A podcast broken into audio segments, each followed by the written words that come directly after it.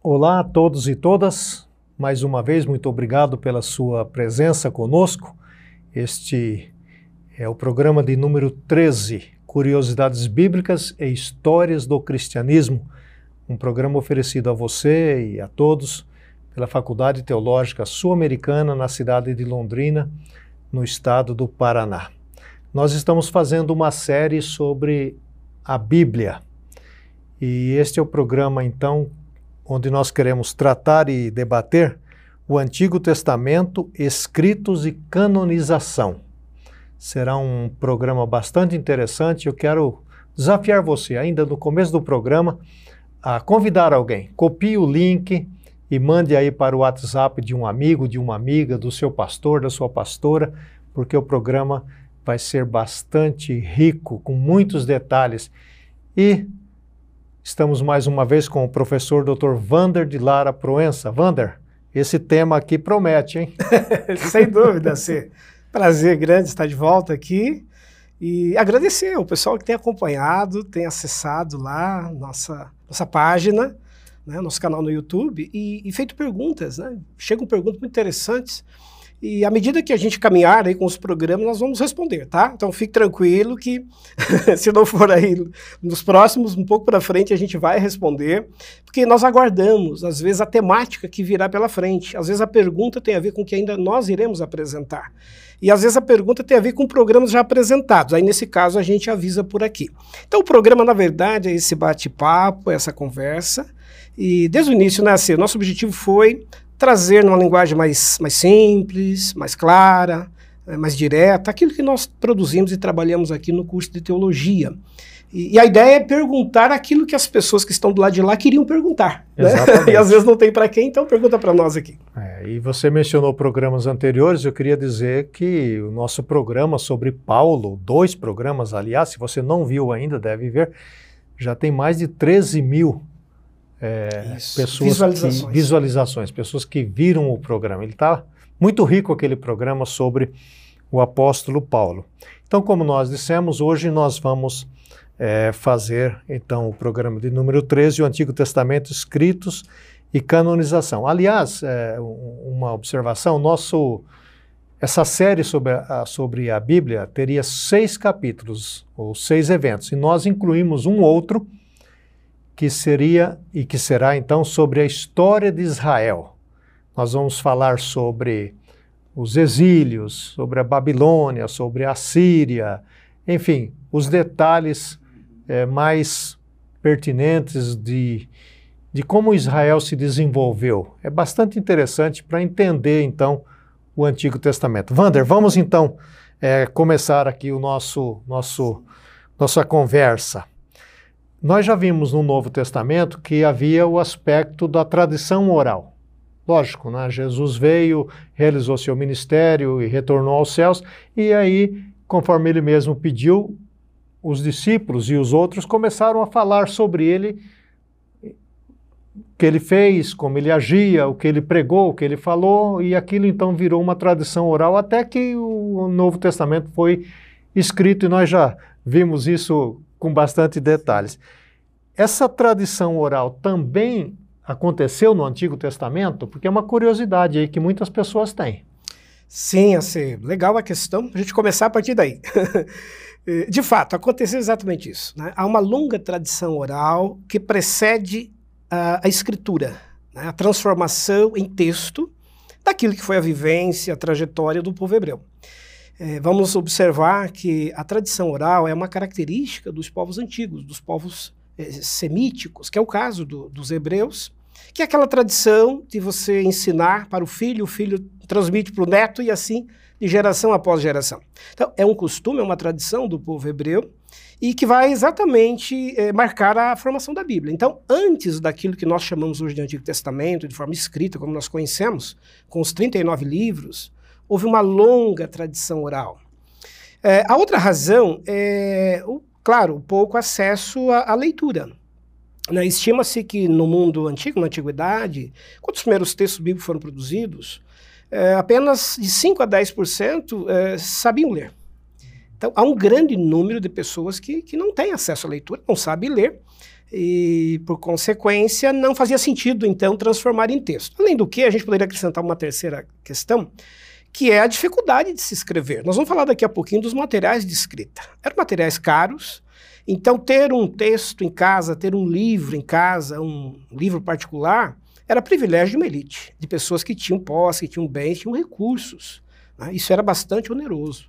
Então nós temos, e a gente vai falar daqui a pouquinho, é, aí séculos e séculos de tradição oral para futuramente, né, e posteriormente, então, é, esses, né, esses saberes, esses conhecimentos é, serem fixados na forma escrita. Wander, eu vi recentemente um, um, filme que tem como pano de fundo uh, uh, Israel e achei bastante interessante também o, a importância das canções, das músicas. Na tradição oral, penso que também se usava o elemento da música, né? Porque os salmos refletem isso. Sim, a tradição oral vem por essa via, né? Da música, das poesias recitadas. Uh, e também nos, nos ritos litúrgicos. Né? A, o culto, a celebração, a vivência da fé é, passa muito pelo elemento da tradição oral. É o pai, a mãe, enfim, a família que se reúne ao redor da mesa para um jantar, para uma festa, uma festa sagrada, no caso do calendário judaico, e ali o pai tem a missão e a tarefa de transmitir aos filhos, à família, os ensinamentos recebidos dos seus pais, que receberam dos avós. E assim, geração após geração. Geração a geração. É muito interessante muito. mesmo. E, e então, Wander, essa tradução oral, na verdade, né, ela, ela é grande e ela vai de geração a geração. Mas quando então vão, vão surgir aí os primeiros escritos? Quando vai se colocar aí no, de forma escrita essa, essa história do Antigo Testamento? Isso. Isso vai acontecer de forma, enfim, planejada, organizada a partir de Salomão. Nossa, vamos lembrar da história do Israel, dos hebreus. Nós vamos ter, inclusive, aqui uma, uma aula, um programa específico sobre a história de Israel, aí vai ficar mais claro para quem estiver nos acompanhando. Mas vamos lembrar que no século X, Salomão vai herdar o trono de Davi, e Salomão terá um papel importante, que é de construir o templo de Israel. É o primeiro templo. Né? Finalmente, os hebreus, depois de terem transitado e andado pelo templo, utilizando lá os tabernáculos, que eram móveis, enfim, finalmente Salomão decide fixar um templo. E ao construir o templo, ele vai organizar toda a estrutura de funcionamento desse templo, né? Os sacerdotes, as funções litúrgicas, e ele vai criar no templo de Jerusalém uma escola de escribas, né, que são cronistas. Ele vai contratar esses cronistas, vai designá-los para que eles então pudessem fixar a tradição oral em escritura, em texto. Então, resumindo, nós temos a partir de Salomão o início das primeiras redações, das primeiras compilações daquilo que era a tradição oral. Século X para século IX, eh, antes de Cristo, é o período em que os primeiros textos, vamos pegar o caso do, do Pentateuco, né, que são os primeiros livros do Antigo Testamento é, são atribuídos a Moisés. Mas Moisés é um personagem do século XIII a.C. Então né? ele vinha, vinha a tradução oral. Ensinando, ensinando isso. e aí coloca-se... Transforma-se em texto. Em texto. Então, por isso que se diz que Moisés é o autor do Pentateuco, dos primeiros cinco livros Bíblia. É que ele escreveu, né? Exatamente. Ele, vinha se falando, né? A autoridade é dele, né? autoridade, né? Ele que né? presidiu esse tempo, é ele que é portador desses ensinamentos.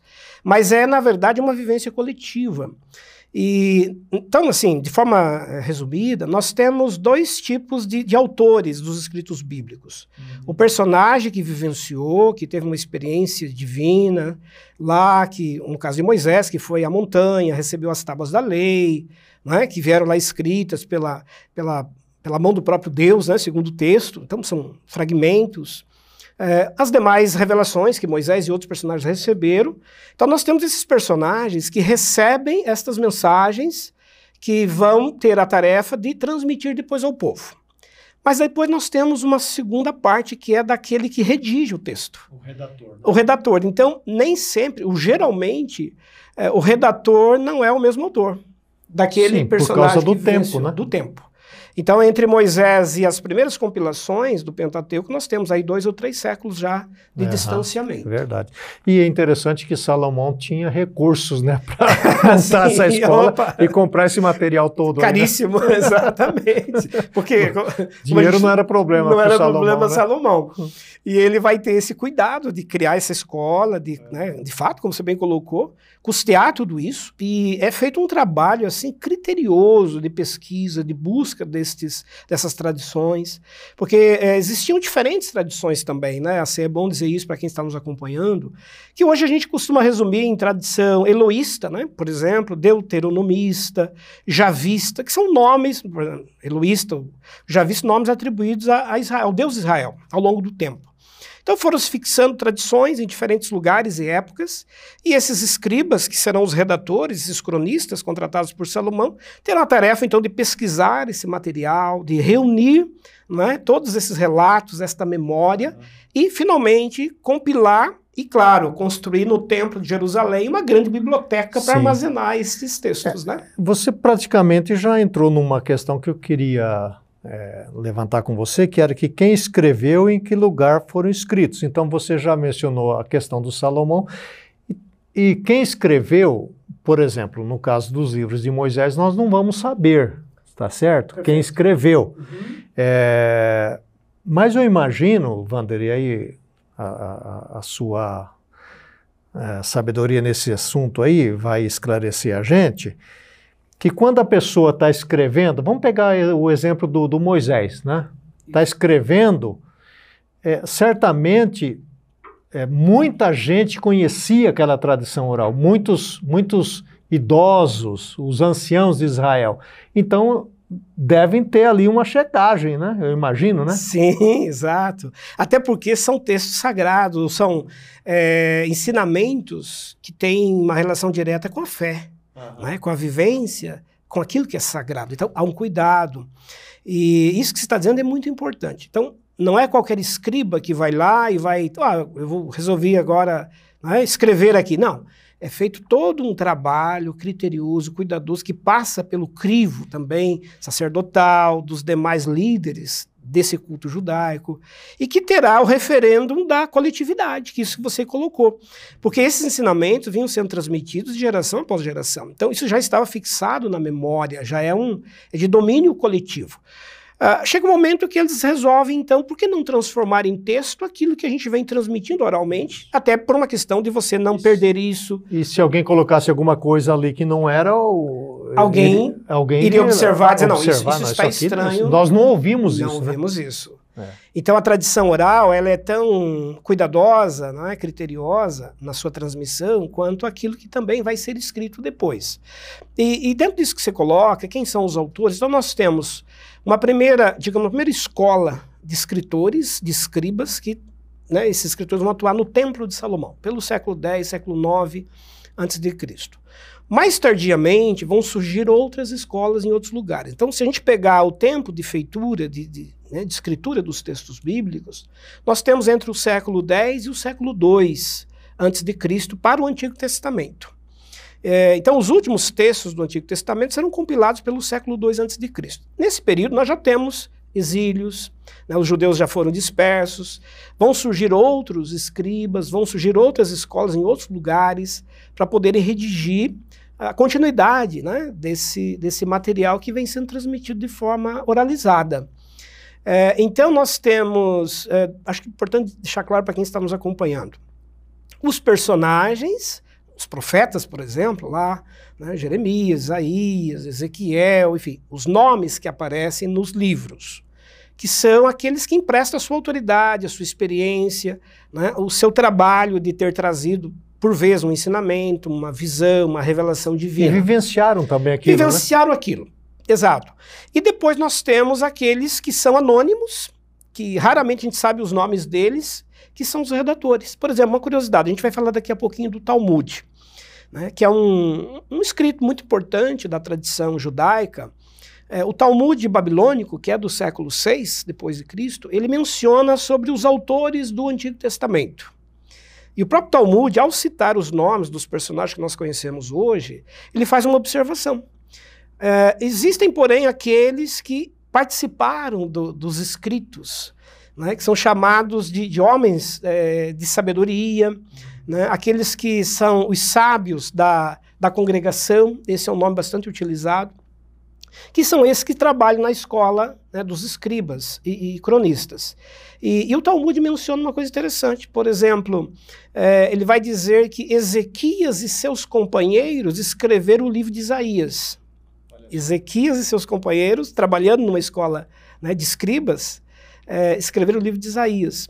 É, então, é, dizer, o personagem é Isaías, ele é o profeta que viveu no século VIII, mas nós temos, tardiamente, né, a escola rabínica continuando a escrever na autoridade daquele profeta, acrescentando inclusive textos àquele primeiro, e, é, a primeira versão. E o pessoal não pode esquecer que é, o mesmo processo que se deu no Novo Testamento se dá agora também, que é a instrução e a orientação do Espírito Santo, né? Que é o que nós falamos até em programa, um programa anterior, o que nós chamamos aí de inspiração, né? Porque são textos que são produzidos com a participação humana, é? São, é, o Criador, ao se revelar, ele não quis anular essa participação humana. É, se define a Bíblia como a palavra de Deus em linguagem humana. Uhum. A linguagem é humana, a vivência histórica é né, de pessoas, de, enfim, dos seres humanos. Mas, uh, e aí entra a questão da crença, uh, permeia todo esse processo de uma longa tradição, de uma mobilização destes escritores, né, da sabedoria que vai ser dada a eles, como parte, certamente, dessa inspiração divina do Espírito né, Santo, conduzindo os acontecimentos para que isso possa Por ser isso fixado. que perdura até os dias de hoje. Né? E agora, Wander, quando a gente viu no Novo Testamento, é, a gente tem esses escribas e tem, naturalmente, o local onde eles escrevem, e os materiais utilizados eram os mesmos do Novo Testamento ou havia alguma coisa diferente? Havia uh, alguma coisa diferente, né? Espe especialmente cerâmicas e pedra. É outro material bastante utilizado, que são os documentos mais eh, duráveis e que chegaram às descobertas arqueológicas. Então, hoje, quando os arqueólogos vão pesquisar o mundo antigo, né, do Antigo Testamento, vão encontrar fragmentos ou algum tipo de registro mais antigo, normalmente em cerâmica ou, ou pedra. Por quê? Porque tanto o couro uh, pele de ovelha quanto o papiro, que já falamos sobre o Novo Testamento, eles, claro, se perdiam com mais facilidade. Desgastavam, se né? desgastavam mais pelo tempo. Então, nós temos acesso normalmente a esses materiais mais duráveis. É, no geral, nós podemos colocar então quatro tipos de materiais utilizados para o Antigo Testamento: as pedras, né, ou cerâmicas, é, preparação feita a partir da argila, é, o couro, que é, enfim, né, o, o pergaminho, que são os rolos é, de ovelha ou de cabra, e, e, o papiro, que é a casca daquela árvore. E, e, claro, a tinta, né, uma tinta muito especial, feita a partir de base de metal, é, a partir de algumas plantas também, utilizadas para se fazer o registro e, e para que isso né, ficasse e durasse mais tempo. Muita ciência aí nesse projeto, né? Já, por isso que a gente falou que era algo oneroso e caro. Né? Não dá para você ter em casa um livro facilmente. Não é como hoje que você vai a uma livraria e compra um livro, não é? é. E isso envolvia desde uma capacidade, uma habilidade de, de quem vai escrever, de um material cuidadosamente preparado, é, e a dificuldade de você armazenar. Vamos imaginar um livro como Gênesis, né, ou Isaías, que são dezenas de capítulos aí. Como é que você guarda esses rolos todos em casa? É, e se for em pedras, então coloca é, onde Extremamente, isso, né? em cerâmicas. É, em, cerâmica, então é, né? é, muito complexo para você ter isso. Custa caro. Tanto é que a gente vai falar daqui a pouquinho, o, mais adiante aí no programa, é, isso era tão, tão raro que as sinagogas é que abrigavam geralmente um livro, às vezes dois, ou uma, quando, quem, uma sinagoga que tinha dois ou três já era uma riqueza, né?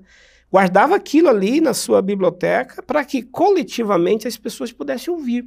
Então, resumindo, nós temos em relação aos textos do Antigo Testamento muito mais ouvintes do que leitores. Uhum. Normalmente é um leitor e muitos ouvintes porque os textos são raros, são de difícil acesso, normalmente lidos nas reuniões durante as celebrações litúrgicas.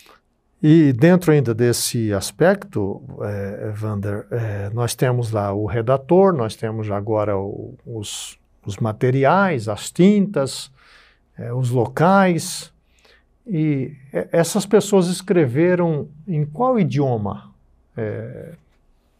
mais de um? um? Isso. É, o Antigo Testamento ele é escrito basicamente na língua hebraica com partes em aramaico. É esse hebraico que fala hoje? É o hebraico falado ainda hoje. Ainda, vai, é o mesmo. Ainda hoje.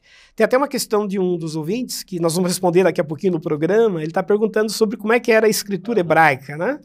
É, a língua hebraica é uma língua importantíssima, claro, para a preservação, inclusive, da identidade dos hebreus. É uma língua muito particular, é, né, tem uma estrutura semítica, ela não tem é, vogais, né, só consoantes.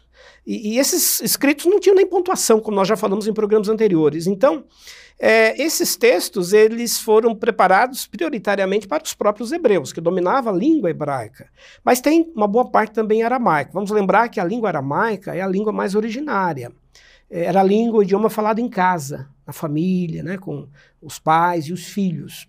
O hebraico é a língua mais é, abrangente. Nacional. É o culto, a liturgia, o dia a dia, o convívio na sociedade passava pelo, pelo hebraico.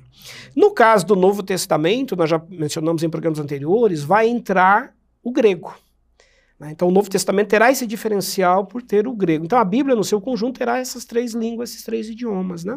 Uhum, muito bom. E, e eu imagino que era uma tarefa demorada essa de colocar. Bom, eles tinham que colocar primeiro fazer um rascunho, né? vamos chamar assim, né?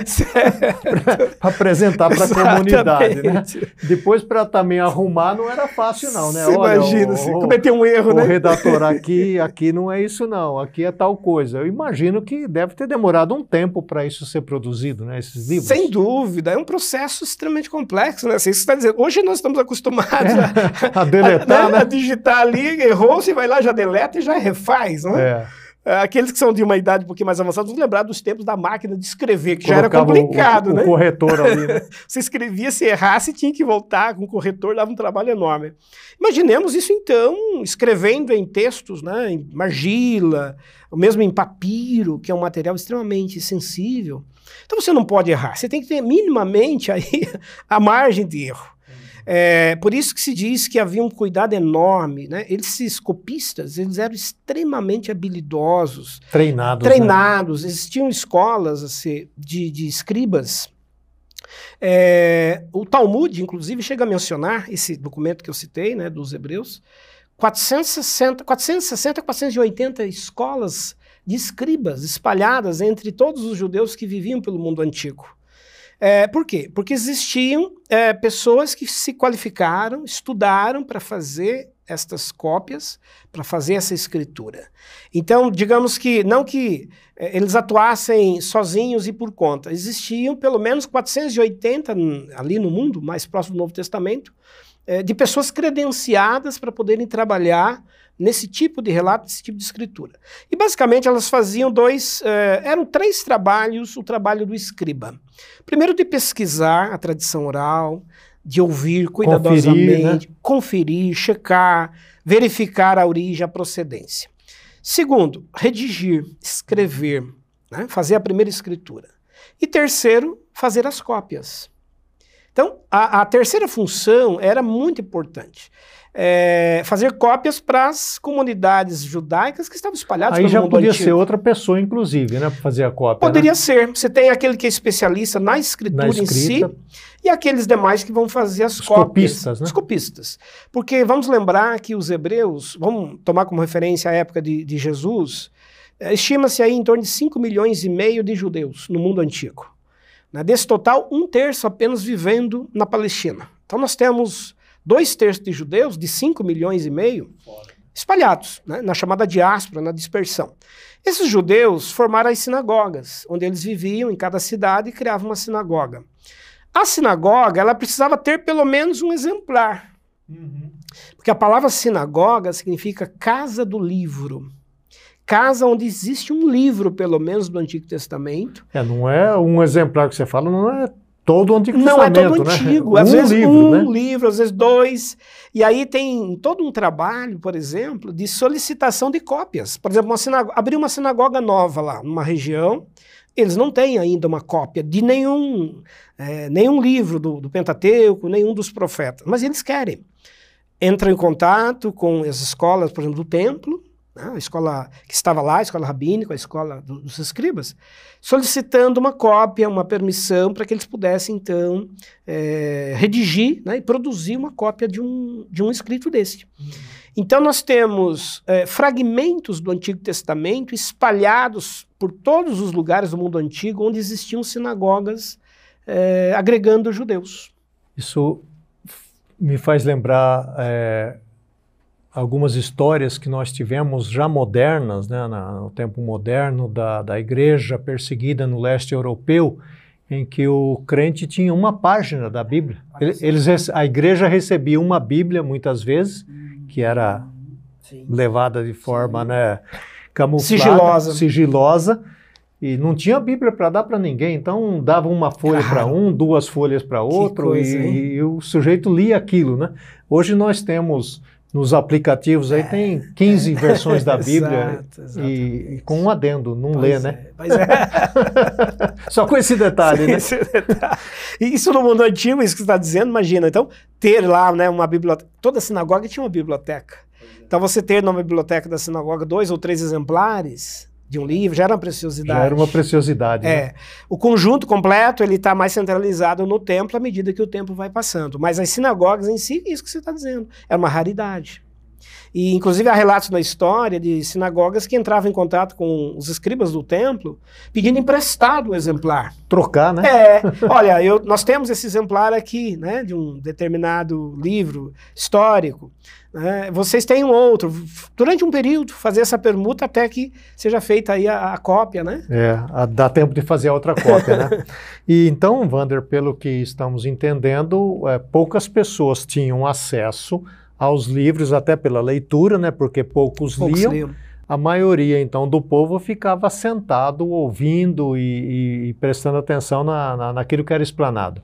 A função do leitor, que é uma função muito importante nesse mundo antigo. Quem dominava a leitura tinha um domínio, tinha um, né, um respeito coletivo, ele tinha um papel fundamental.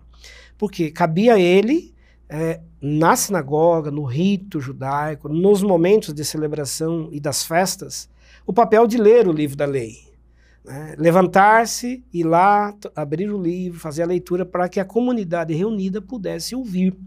Então, é, quem tem o domínio da, né, do instrumental da leitura é, tem um papel fundamental nesta comunidade que é a comunidade de ouvintes. É uma comunidade muito mais de ouvintes do que de leitores. E, e esse dirigente certamente também sabia quem poderia ler, né? E, por exemplo, lembra a história de Jesus, né, em Lucas 4, que foi dado a ele, né? Isso. né? Então a pessoa sabia que ele sabia ler, o né? chamou, ele tinha o domínio da, da leitura. É, porque você não vai dar um livro é, para um sujeito ler se ele não sabe ler. É, ele estava digamos, apto. O, normalmente o chefe da sinagoga, o ancião, ele que conhecia, administrava, né? ele já credenciava as pessoas que tinham papéis e funções no rito litúrgico, né? no, no ato celebrativo dos judeus. E dentre aqueles que eram escolhidos estava o leitor aquele que tinha um papel. Às vezes, claro, convidavam outros, até por uma questão de, de, de honraria, né? uma família, um judeu que está visitando, que está ali conhecendo a comunidade, ele é de uma outra cidade. Dá-se dá a ele o privilégio para que ele faça a leitura do texto naquele, naquela reunião, naquele ato era, era um ato importante, então. Né? Importantíssimo, né? é o momento de se ouvir. Né? Ouvir, sentar, ficar em silêncio para ouvir uma leitura. É algo é, muito estamos valioso. Falando, estamos falando da leitura da palavra de Deus, né? E conhecendo a história como o professor Wanda está nos narrando, é, nos faz refletir sobre nós também, no momento atual que vivemos.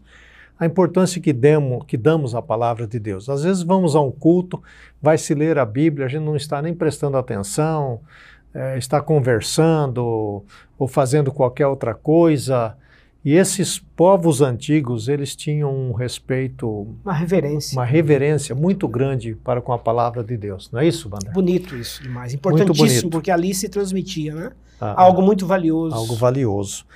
Wander, saindo um pouco dessa estrutura da escrita, dos escribas, dos leitores, né, dos materiais e tal, olhando agora para uh, o Antigo Testamento propriamente dito, a gente começa a ler o Antigo Testamento e vai percebendo algumas divisões ali. A gente às vezes não sabe direito o que está acontecendo, mas tem ali os primeiros uhum, livros, uhum. tem muitas vezes a gente lê ou alguém fala o livro histórico, o livro sapiensal. O, o que, que, é isso? É. Como que essa, esse Antigo Testamento está dividido? Interessante, muito importante essa questão, assim, a maneira como né, o Antigo Testamento está organizado. Há uma certa organização nele. E isso tem a ver com o processo de vivência, inclusive, vivência histórica dos hebreus. A gente vai ter o um programa depois sobre a história de Israel, isso vai ficar mais claro. Então, a, o Antigo Testamento começa com os livros, os primeiros cinco livros ali, chamados de Pentateuco, que são conhecidos como a Torá, né, que é a lei é, que também são livros. Pentateuco, porque são. São cinco. São cinco é, livros. Né? Pentateuco, né? cinco Sim. escrituras. É só lembrar que o Brasil cinco foi escritos. pentacampeão né? faz tempo. É, então são, são, cinco livros. Cinco né? escritos. Cinco livros que compõem uh, o que se chama aí de Torá, que é a parte mais sagrada para os hebreus. É Vamos essa parte. É aí. a parte. A gente vai falar um pouquinho mais adiante aí no programa sobre a canonização, como é que se deu a finalização do cânon no Antigo Testamento. E o primeiro conjunto de textos a ser canonizado foi o Pentateuco.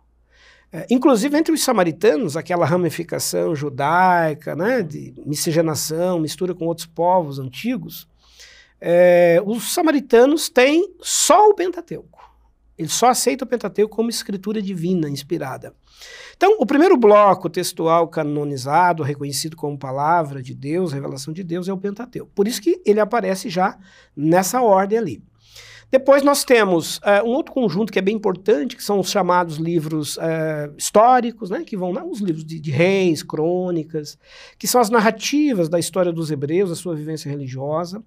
Nós temos os livros de sabedoria, os chamados livros sapienciais, que são aí provérbios, cantares, eclesiástico, é, livros que instruem, que ensinam o dia a dia, o modo de vida das pessoas. É, e temos um outro conjunto bem importante que são os profetas. E aí em dois grandes blocos, chamados profetas maiores e os profetas menores.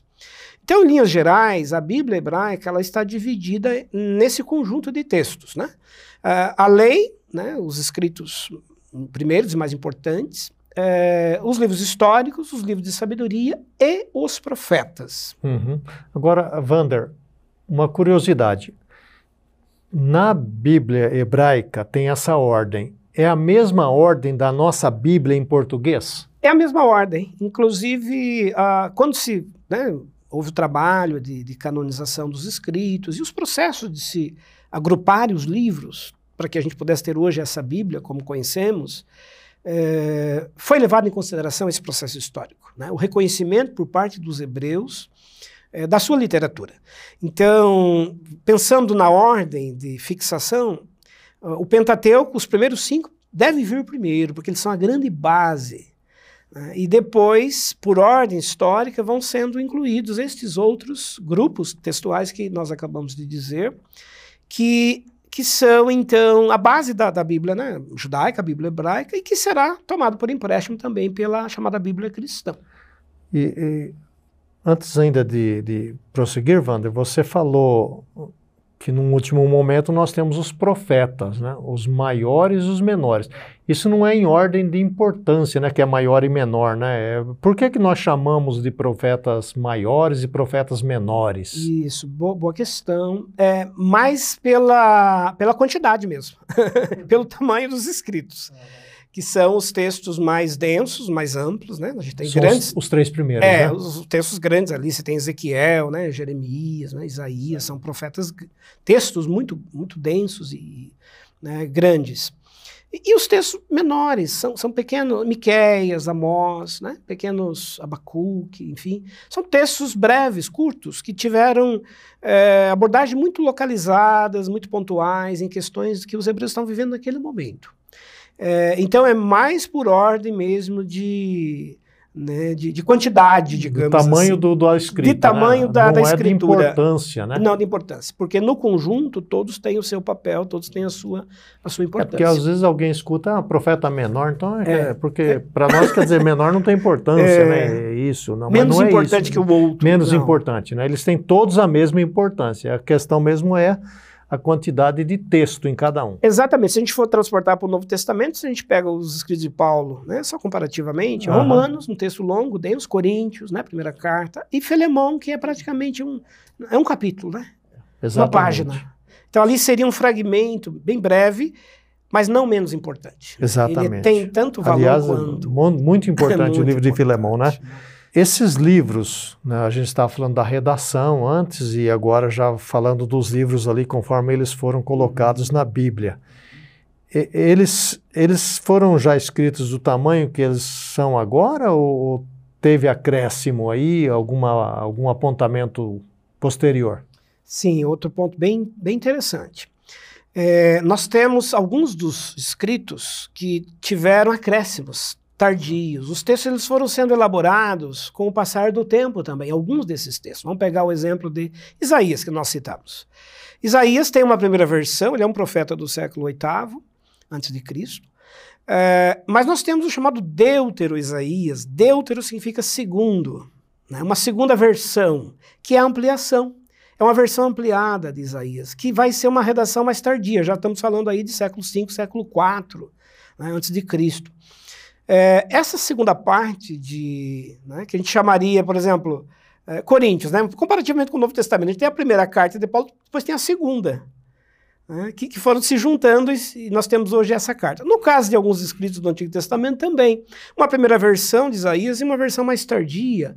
Por quê? Porque novas questões surgiram, novos assuntos que os hebreus estavam vivendo depois do exílio, é, precisavam agora de esclarecimento, de interpretação. E aí os escribas, os cronistas, têm o papel de fazer é, esse adensamento, esse acréscimo. Deuteronômio é um outro exemplo. Né? Deuteronômio significa segunda lei. Nômio é lei. Deutero, segundo. Então, a segunda lei. Há uma primeira versão desse livro e há uma segunda versão mais ampliada, que se chama então de Deuteronômio.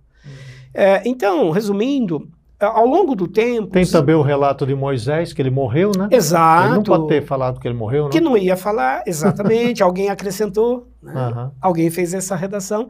Por quê? Porque uma nova realidade, um novo cenário agora se apresenta e é preciso incluir né, essa narrativa. É, então, é, o, o Antigo Testamento ele tem, digamos, um processo histórico de construção. Estamos falando de construção literária agora, né, de fixação em texto. É do século X ao século II antes de Cristo. É, então, nós temos aí em torno de oito séculos de redação dos escritos do Antigo Testamento. Nesse processo, nesse período, nós temos ahn, adições, acréscimos, porque, como a gente citou também no início do programa, existiam tradições diferentes. Às vezes, uma tradição tinha uma memória do relato, uma tradição oral, que contava uma história. Um, um outro grupo de judeus vivendo em outro contexto, em outro lugar, havia preservado uma outra tradição oral, com mais detalhes, com mais acréscimos de informações. Mais tarde, quando os copistas foram juntar as tradições, tem uma tradição eloísta, javista, deuteronomista, eles vão pegar essas tradições orais e vão poder, eh, inclusive, acrescentar algumas coisas. Por quê? Porque obtiveram mais dados na hora da compilação. Né? A gente tem isso também no Novo Testamento. Tem, são Trocas de textos. olhares que enriquecem aquela, aquele evento né, de diferentes né, Exato. perspectivas. Né? Perfeito. No caso, vamos pegar um exemplo do Novo Testamento de novo, de Jesus lá. Tem um evangelho que diz que foi um cego curado, o outro diz que foram dois. Mas será que é uma contradição? Não. É que uma tradição fixou um relato, quis contar a história de um, de um cego curado. Uma outra tradição do Novo Testamento né, contou outra, a história né? dos dois, porque eram dois. Uhum. Mais tarde, então, cada evangelista fixou a sua narrativa a partir daquela tradição oral que chegou para ele, né? Dependendo também do propósito que ele estava escrevendo. Né? Correto. Aí, exatamente. E, e, e Vander, é, você citou aí já a expressão né, Talmud. Então vamos começar com essa. Eu tenho umas, umas três aqui para Legal. puxar aí com você. O, o que, que é então o Talmud? Uhum. Tá. Importante. É, a palavra Talmud significa estudo, né? E o Talmud ele é compilado entre o século 3 e século 6 depois de Cristo. Ele é na verdade uma coletânea de interpretações da lei judaica, das tradições, dos costumes judaicos. Ele é uma compilação dos ensinamentos rabínicos. Então, ao longo do tempo, da história dos hebreus, nós tivemos, então, no templo, os rabinos, os doutores da lei, os intérpretes da lei, né, todo um conhecimento produzido. E à medida que os judeus foram se dispersando por conta da sua perseguição sofrida né, depois da guerra do ano 70 contra os romanos, a queda do templo de Jerusalém, e os judeus vão se dispersar pelo mundo. É, era preciso tornar mais acessível o conhecimento das tradições, dos costumes judaicos, para que não se perdesse esse conhecimento e essa vivência, até por uma questão de identidade. Então, é, resolveram né, os, os, judeus é, compilar todo um resumo daquilo que de mais importante havia nas suas tradições e costumes. Então, o Talmud ele é uma, uma explicação da lei, tanto a lei escrita quanto a lei oralizada, as tradições orais. Então, Wander, num certo ensinadas. sentido, o Talmud ele segue a sequência da Bíblia. Ele era oral, né, essa, esses ensinamentos dos isso, rabinos, isso, dos, vivenciados. Ele era, ele era oral. Perfeito. Aí até que se colocou no papel Colocou isso. no papel aquilo que vinha sendo transmitido, ensinado, ou mesmo parte também é, textual que os rabinos haviam produzido, comentários, né? Certo. Interpretações de determinados textos hebraicos. E ele é bem apreciado pelos judeus? Demais. É? Ele é tão importante para os judeus assim, que ele é considerado um complemento à Bíblia. Chegou um momento em que os judeus dispersos pelo mundo todo, chegar, é, liam mais o Talmud do que o próprio texto bíblico, porque é mais fácil. Era Você mais já fácil. lê a explicação.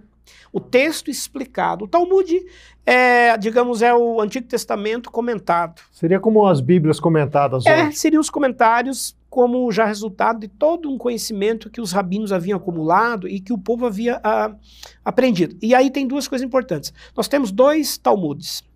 Tem o Talmud de Jerusalém, que é o chamado Talmud palestino, que é do século 3 depois de Cristo, que é um pouco menor, e o, Tal, o Talmud da Babilônia, que é do século 6 depois de Cristo, que é mais completo, mais abrangente, e é o que mais se conhece entre os judeus. Uh, então, para o judeu, você tem o Antigo Testamento e depois tem o Talmud. Ele vem como um complemento, complemento. dos escritos. E tem, tem, se alguém aí, eu imagino que alguém está perguntando ou querendo saber, tem acesso a isso tem hoje? Tem acesso, tem a venda em, né, em, livrarias, inclusive em língua portuguesa. Você Mas pode comprar fica, as tradições aí, judaicas. Né? Então, né? se Sim. alguém quer se aprimorar, Sim. se aprofundar mais nas questões do Antigo Testamento, é, lembrando que são interpretações da época, Da né? época, a partir do, é. dos rabinos, da visão judaica, hebraica, é. das suas tradições. Interpretações da lei e dos costumes judaicos. Então, o Talmud, por exemplo, se tem lá uma leitura do Antigo Testamento, vamos dar um exemplo. Né? Você tem uma leitura do Antigo Testamento, de uma passagem lá, em que diz que as pessoas tinham que viver desse ou daquele jeito. O Talmud vem e explica com detalhes que era aquilo, o que, era aquilo, o que, que significa, quando que se pode praticar isso, quando que você não deve praticar aquilo.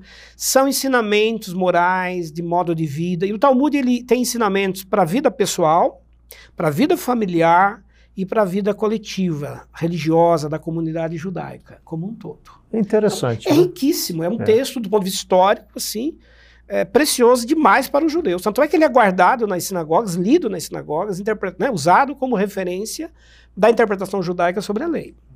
Eram, eram autoridades. Né? Então autoridades. fica aí a observação do professor Wander e quem sabe você procure aí um Talmud para comprar, não é? Isso. Wander, você já citou e eu queria que você explicasse um pouco melhor o que é então a Torá. Porque a gente está lá lendo um artigo lá qualquer, de repente a pessoa fala, ah, porque na, na Torá, Torá aí você assim, fala, mas o né? que, que é isso? Né? Perfeito. Então, a Torá, a palavra etimologicamente significa lei, a lei, que tem a ver com os primeiros cinco livros que aparecem na Bíblia, como nós dissemos. É, é, o que de mais importante os judeus têm em termos de revelação divina, o que a gente chamaria de Bíblia judaica. Se os judeus tivessem que abrir mão de uma quantidade de escritos. Ele abriria de toda a Bíblia, menos todos, a Torá. De todos, menos a Torá. A Torá uhum. é a síntese, é a essência. É o coração. O coração da fé judaica, da sua. Né? Tanto é que é o primeiro conjunto que será, vamos colocar aí, canonizado. A gente vai falar da canonização daqui a pouco. Uh, vamos tomar um exemplo aqui do, da história de Israel. Quando os judeus estavam no exílio, pós período do exílio ainda, pós-exílio babilônico, já sob domínio dos persas, o rei Joaquim, que era o rei lá, é, ele pediu que os judeus escolhessem um conjunto de regras, de leis, de normas para guiá-los. Porque os persas tinham por, por, princípio deixar que os povos dominados, cada um, seguisse os seus próprios costumes e tradições. Então foi feita aí uma, uma convocação para que os judeus apresentassem aos persas qual seria o seu código de lei, de regra, de vida. Os judeus escolheram a Torá. A Torá, os cinco livros, nós estamos falando aí de século IV, século V a.C. Os cinco livros que nós seguimos, que a nossa regra de fé e prática, são esses cinco livros. É, eu disse também que os próprios samaritanos, que uhum. formam aí uma, né, uma derivação do, do povo hebreu, até hoje, é, eles, a Bíblia deles se resume à Torá. É só a Torá. Eles não têm 39 livros, eles têm cinco livros, que são esses cinco primeiros que nós conhecemos. Então, os, os, livros proféticos, os livros de sabedoria, os livros históricos, enfim, eles são agregados né, tardiamente, gradativamente na Bíblia hebraica. É, a Bíblia hebraica começa sempre com a Torá. Você mencionou aí, Wander, os samaritanos, é, até a mulher pergunta para Jesus, né? E a pergunta dela é dentro da Torá, né? Correto. Sobre a adoração. Né? Isso, né? o culto, como é que se deve adorar? Nós devemos adorar né, lá em Jerusalém, no monte, lá, né, no monte do templo, ou podemos, devemos adorar aqui no monte Gerizim? Uhum. Né? Vamos lembrar que o reino do norte é um reino que surge depois que há uma, né, uma divisão lá, depois da morte de Salomão, nós temos o Reino do Sul, formado lá por Judá e Benjamim, duas tribos, e o Reino do Norte com as, as dez tribos. E, e, depois vão acontecer invasões, né? os assírios vão invadir o Reino do Norte, dominar, no ano 722 a.C., e os judeus né, serão subjugados por povos estrangeiros e ocorre uma miscigenação, uma mistura de judeus, casamentos. Aí, aí vão surgir os samaritanos. Os samaritanos. Né? Então, os samaritanos, eles são judeus mitigados, judeus que se casaram com povos estrangeiros e que, culturalmente, também modificaram alguns costumes e tradições, dentre eles o lugar de culto. Deixaram de cultuar em Jerusalém e passaram a cultuar no Monte Gerizim. Uhum. Daí uma rixa, uma rivalidade entre judeus e samaritanos, que o próprio Jesus, ao ser lá inquirido pela mulher, né, Ó, a gente sabe que há um conflito entre judeus e samaritanos. O que, que você diz? É, vem dessa questão histórica de separação do culto e, consequentemente, também a fixação apenas do Pentateuco por parte dos samaritanos. Ô, ô é, vou, vou, apertar você aqui. Esses samaritanos, eles, né, se você já explicou a origem deles, eles já estão ali no, no, nos dias de Jesus eles seguem a, na história? Seguem na história e até hoje. Até hoje? Até hoje. Existe a cidade de Samaria, existe o local onde vivem ainda os samaritanos, existe lá um monte Com de as gente, mesmas coisas? Com os mesmos costumes e tradições. Praticam os ritos ainda, é, nos modos tradicionais, antigos, e seguem a Torá. Então, quem tem a oportunidade de visitar a Terra Santa, né, nesses tempos, hoje, claro, por conta da pandemia, isso não está tão acessível, pode ainda, dentro dos roteiros turísticos, fazer a visita à Terra dos Samaritanos. Uhum. Estão ainda lá, é, pratica o seu culto ainda, o Monte Gerizim é o seu monte ainda sagrado, e tem também uma esperança messiânica. Eles acreditam na vinda de um Messias. Claro que é um povo bem pequeno, se considerado aí, né? Em Sim, em relação a Israel, né? né? Uhum. Vander, mais um termo que a gente lê ou ouve, Septuaginta. O que, que é isso? Legal. Tem a ver também com os escritos judaicos do Antigo Testamento. A palavra Septuaginta significa versão uh, dos 70. Então vamos lembrar que existia né, uma cidade bem importante no mundo antigo, que é a cidade de Alexandria, no Egito, fundada por Alexandre o Grande, no século IV a.C. Ele morre, mas a cidade continua tendo um grande papel cultural, um papel muito importante. E aí vem toda uma dinastia de reis que vão governar a cidade de Alexandria, e dentre eles o Ptolomeu I, que vai construir a grande biblioteca de Alexandria. A ideia é que ali fosse um grande centro cultural. Ele morre e vem Ptolomeu II, filho dele. E Ptolomeu II, ele criou uma estratégia de ter livros de todos os povos, os lugares, os mais diversos, pelo menos um exemplar na Biblioteca de Alexandria. A Biblioteca de Alexandria chegou a ter em torno de um milhão de exemplares no mundo antigo. É a maior, a maior riqueza em termos de biblioteca. Ela é grande do... até para os padrões de hoje. Os padrões né? de hoje, um milhão de exemplares. E eles tinham como tarefa, assim, exigir que toda pessoa que visitasse a cidade levasse um livro de presente, especialmente as comitivas oficiais e os, e os navios. Todo navio que atracasse no Porto de Alexandria tinha que doar um, um livro. Pois bem, Ptolomeu II pediu que tradutores judeus, né, rabinos, pudessem fazer uma cópia da Bíblia judaica, dos escritos judaicos, para eles poderem guardar na biblioteca de Alexandria. E ele solicitou, então, e a tradição, né, não se sabe até onde isso é um pouco mítico, o, histórico, enfim. Fato é que se acredita que 72 tradutores, 72 sábios, escribas, teriam feito a tradução é, de todo o Pentateuco né, em 70 dias. Do Pentateuco? Do Pentateuco. Em 70 dias. Daí ficou o nome Septuaginta. Depois eles continuaram traduzindo, traduzindo, para formar, então, o conjunto de todos os escritos judaicos é, na Biblioteca de Alexandria. Então nós vamos ter uma riqueza enorme. Por quê? O que, que é a Septuaginta? É a tradução para a língua é, grega. Grega. Então é a versão do hebraico e do aramaico para a língua grega da, de toda a Bíblia. Então, na, quando é, nessa época o, o, a composição de, do Antigo Testamento já estava fechada praticamente? Estava em processo. Em processo. Em processo. Esse é um outro dado importante, né? Que acho que a gente vai falar bem no, fechando aí o programa sobre o cânon.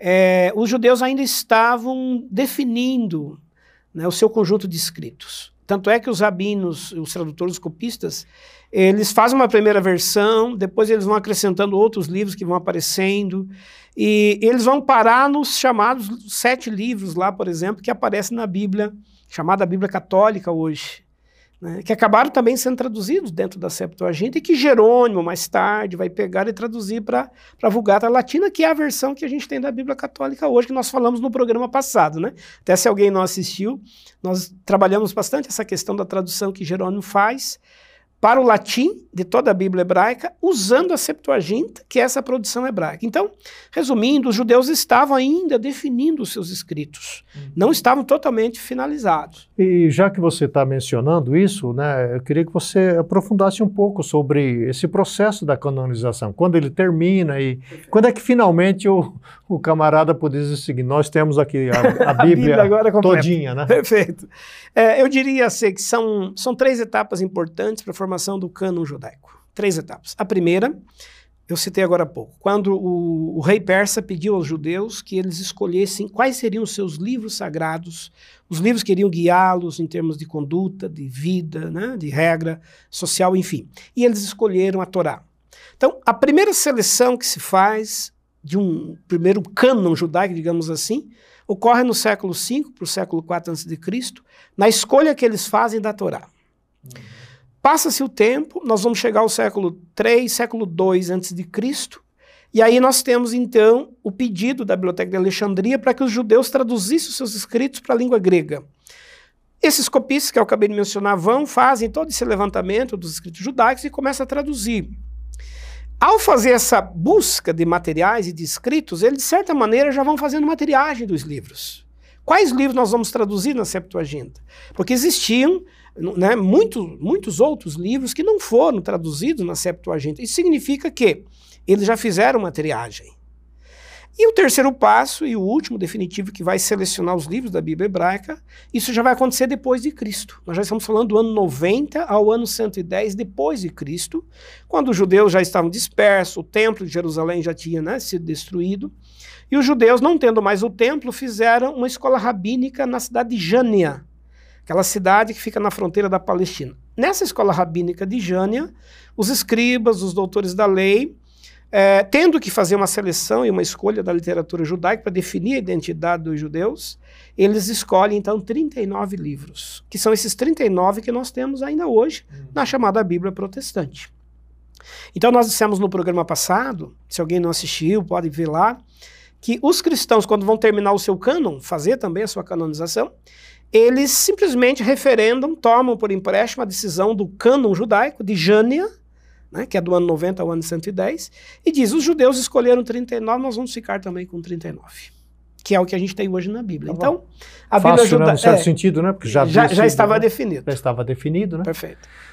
Muito bom. Vander, eu tenho mais uma pergunta, mas antes de fazê-la, é, o, o Claudir, que é nosso ouvinte assíduo, né?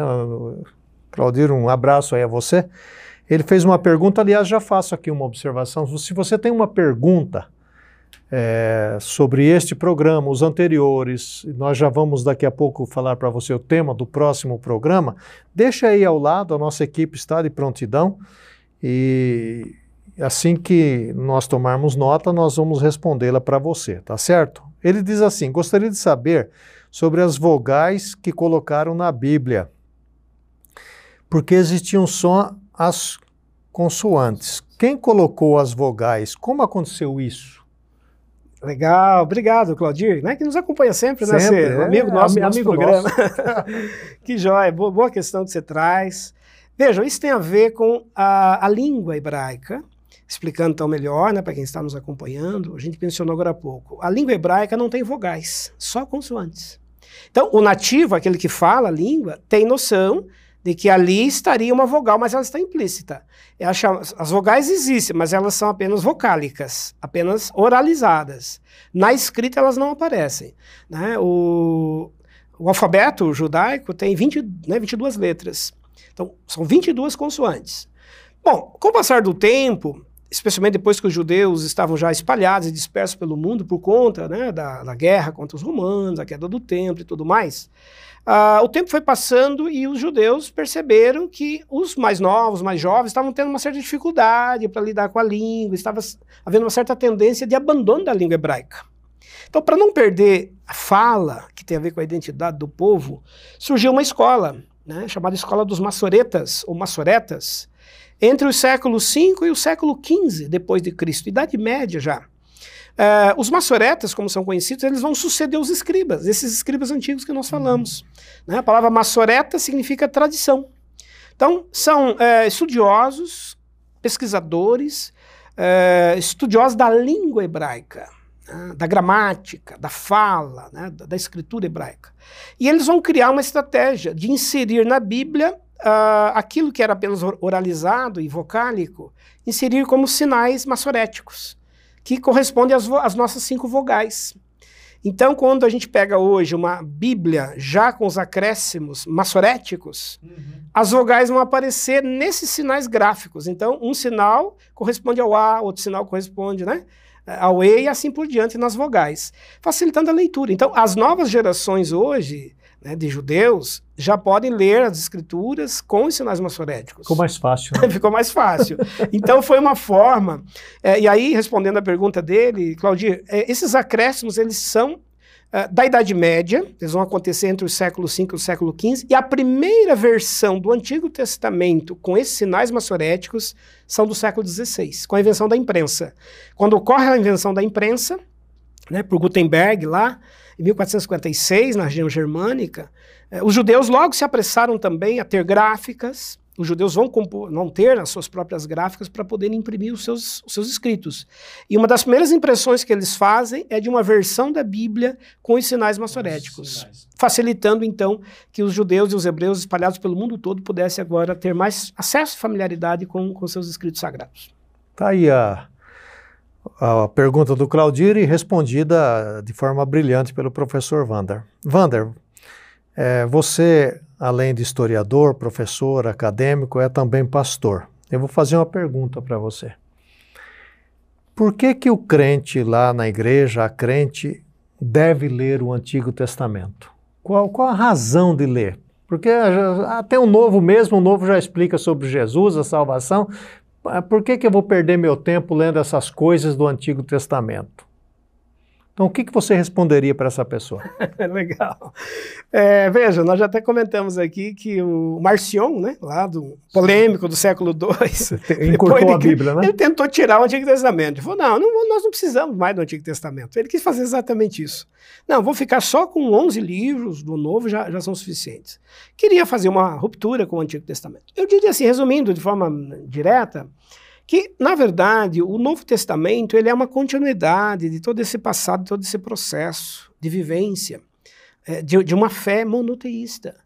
Né? Algo precioso no Antigo Testamento e que é singular em todos os povos antigos é a fé monoteísta.